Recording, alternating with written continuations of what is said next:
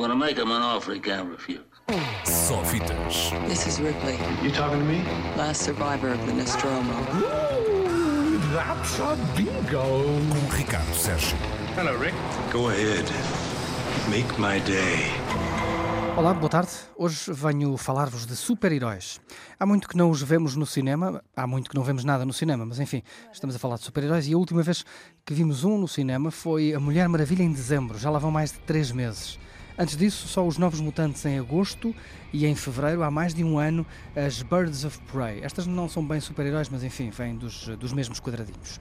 Mas se não temos visto muitos no último ano, vamos vê-los e muito nos próximos, e agora com uma nova estratégia da parte dos estúdios, que querem menos ação, menos explosão e mais história, mais personalidade, mais cinema e, sobretudo, mais mulheres a ver os filmes e a fazer os filmes.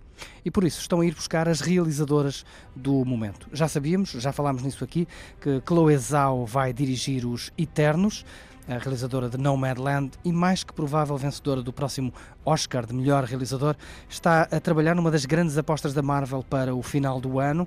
Curiosamente, outra das grandes apostas do ano Marvel é a Viúva Negra com Scarlett Johansson, também realizado por uma mulher, Kate Shortland, australiana, realizadora de Lore e Síndrome de Berlim. Agora, a rival DC contratou Emerald Fennell, a realizadora de Uma Miúda com Potencial e também nomeada para o Oscar de melhor realizador, para trazer para os cinemas mais uma estrela da constelação de super-heróis da DC, a mágica Zatanna.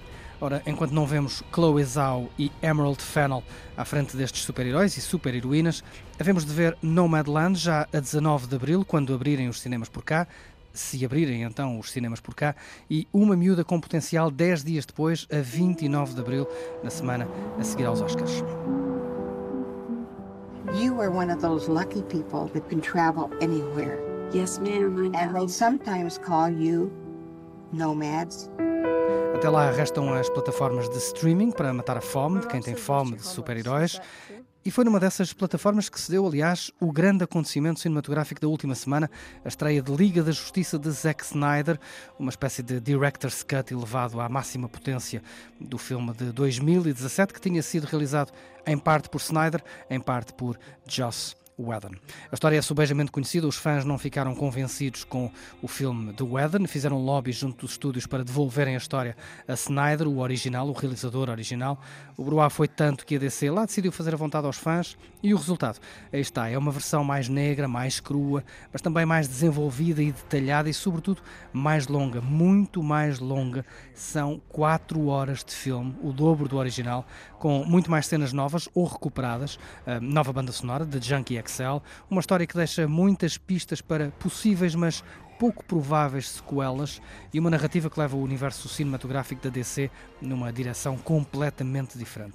Mais do que um director's cut, digo eu, é quase um, um novo filme.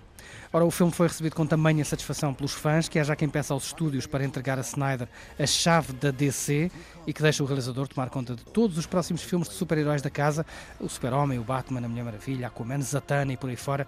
Os estúdios já responderam, fizeram saber qualquer coisa como ainda bem que gostaram, mas agora se não se importam, vamos voltar à nossa programação habitual, que isto foi só uma à parte. Mas ainda assim vão permitir um último brinde aos fãs. Vem aí uma versão a preto e branco da Liga da Justiça de Zack Snyder. Aliás, o homem diz que é assim que deve ser visto o filme. E sempre é mais um para a lista de versões a preto e branco de filmes de sucesso que agora anda muito na moda. Já aconteceu com Mad Max Fury Road, aconteceu mais recentemente, no ano passado, com Parasitas. Enfim, são modas. Quanto à tal programação habitual da DC, está na calha a sequela de Suicide Squad, realizada por James Gunn, e com a portuguesa Daniela Melchior no meio de gente como Margot Robbie, Idris Elba, Viola Davis e Sylvester Stallone. Há de chegar aos cinemas lá para agosto ou quando a pandemia deixar.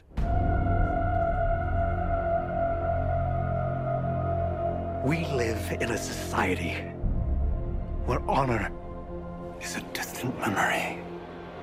Isn't that right? Batman.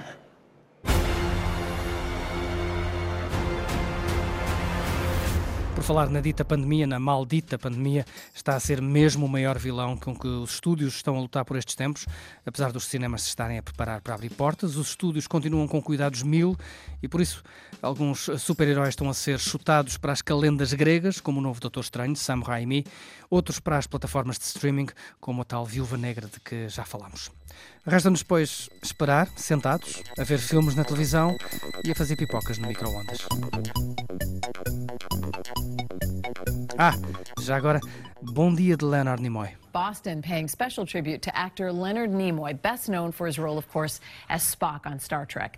Mayor Walsh has declared Nimoy's birthday, March 26th, as Leonard Nimoy Day in the city. From far beyond the galaxies, I've journeyed to this place to study the behavior patterns of the human race. And I find them highly illogical. Sofitas. This is Ripley, You talking to me? last survivor of the Nostromo. Ooh, that's a bingo. Com Ricardo Sérgio. Hello, Rick. Go ahead. Make my day.